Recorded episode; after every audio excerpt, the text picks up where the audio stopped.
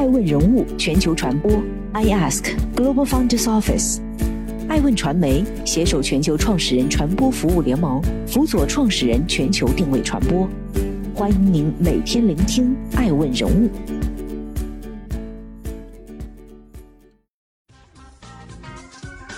Hello，大家好，欢迎大家的守候。本期播出的爱问观察是：货卡领域，自动驾驶弯道超车。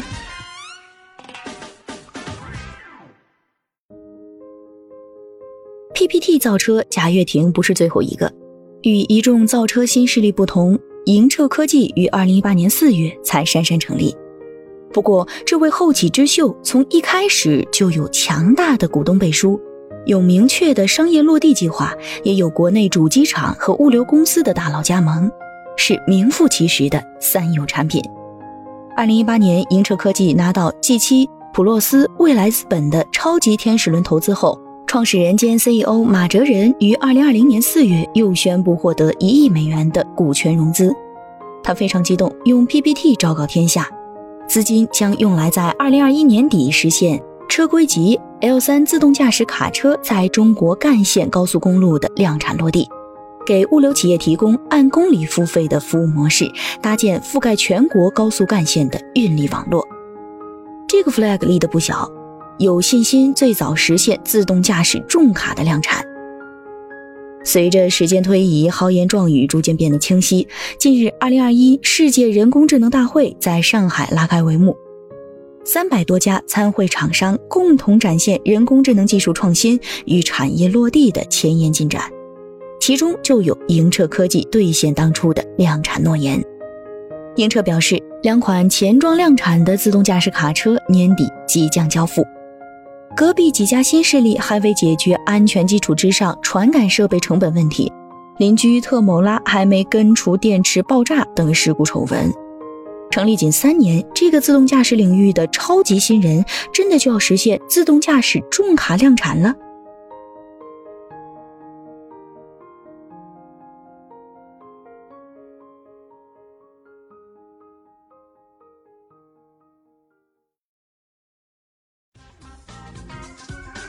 欢迎继续聆听《守候爱问人物全球传播》，正在播出的《爱问观察》是货卡领域自动驾驶量产真难。在我国，自动驾驶革命仍面临很多困难，首当其冲的是成本昂贵。举例来说，一辆自动驾驶汽车的传感设备就高达两百多万元。此外，还包括环境依赖性强、安全尚未能完全保障、消费者意识未转变等一系列困难因素。AI 时代，自动驾驶或许是最敏感的话题。据了解，头部魏小李依旧没能打下销量优势，而在自动驾驶领域耕耘八年之久的百度，仍然面临着盈利的难题。商业化遥遥无期，好故事很快就讲不下去了。如何让自动驾驶技术从实验室走向量产，始终是自动驾驶企业玩家一直在思考的问题。乘用车如此，货运车呢？艾问人物记者在此次世界人工智能大会现场看到，盈澈科技首次公开展示了两款分别与东风商用车和中国重汽联合开发的最新自动驾驶量产重卡。莹澈介绍，这两款产品将是全球最早的量产型自动驾驶重卡。二者都搭载了莹澈自研的自动驾驶系统莹澈轩辕，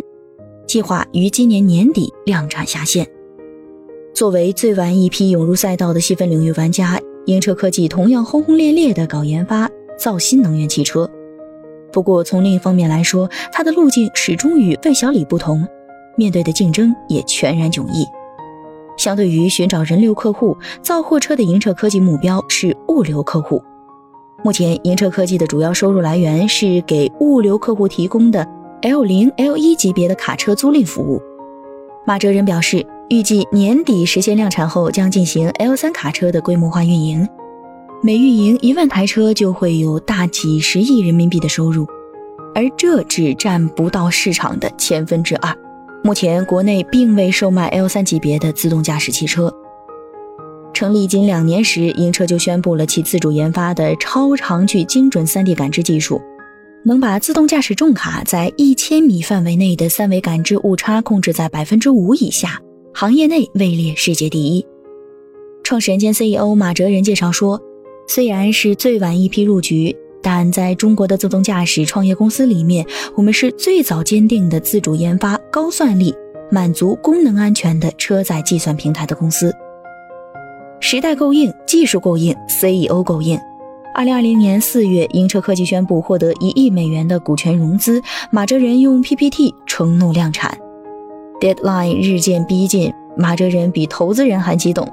量产才刚刚开始，量产的爬坡是以年为基础的，没有任何可以投机取巧。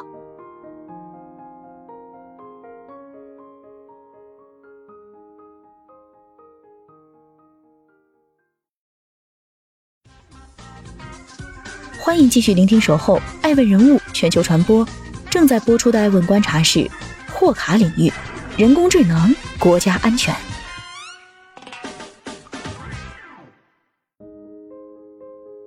当年谷歌的 AlphaGo 战胜了围棋冠军柯洁，轰动一时。如今腾讯的《王者觉悟》与职业电竞选手对战《王者荣耀》，人类王者再次被 AI 惨虐。二零二一年，美团自研配送无人机。华为的 AI 开发预训练模型盘古，腾讯将和国家天文台发布探星计划，合力打造全智能无人工厂。据爱问人物记者了解到，截至去年底，全球人工智能产业规模达一千五百六十五亿美元，同比增长百分之十二点三。我国产业规模为四百三十四亿美元，同比增长百分之十三点七五，超过全球增速。二零二零全球人工智能创新指数报告显示，中国人工智能创新指数已升至第二位，仅次于美国。人工智能欣欣向荣，作为其中一种表现形式，自动驾驶从本质来说是一场交通上的革命。而上一次交通革命发生在一八一四年，且引发了世界历史上浩浩荡荡的第一次工业革命。人类交通发展了百余年，才形成如今这样一套严谨而完整的流程制度，以至于衍生出了一整套基于安全的交通文明。这不是后来者们在短短的几年时间里就能够颠覆的。就目前来看，全社会自动驾驶遥遥无期，但是世界各国都不止一次强调人工智能与国家安全之间的联系与问题。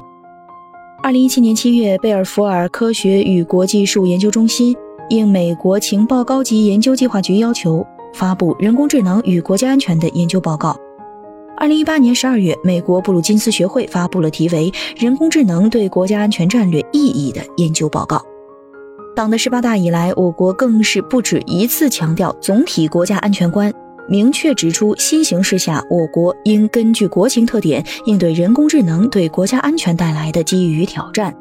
推动人工智能技术和产业健康发展。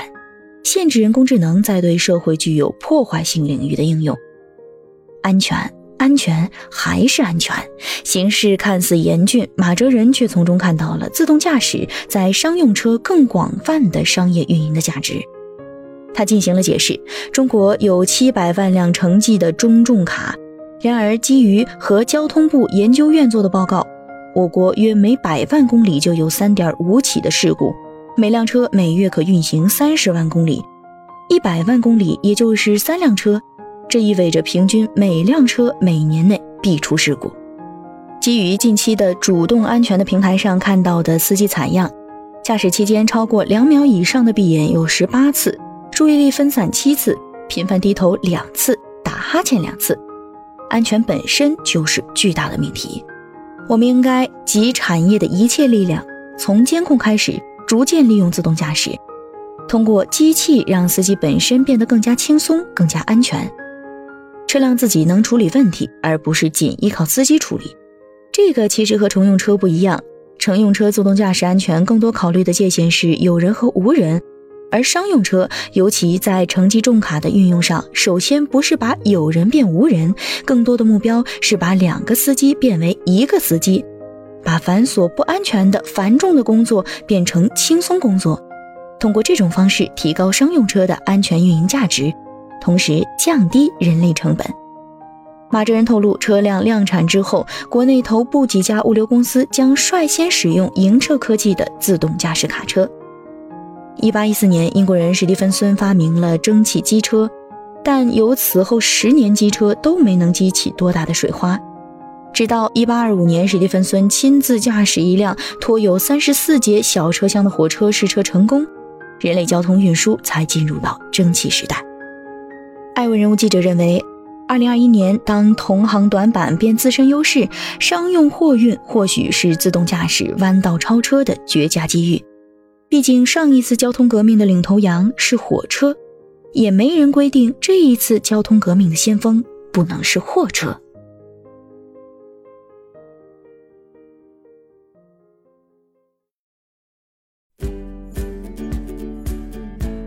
顶级人物，欢迎关注每周六晚十一点海南卫视，同步在学习强国 APP 直播。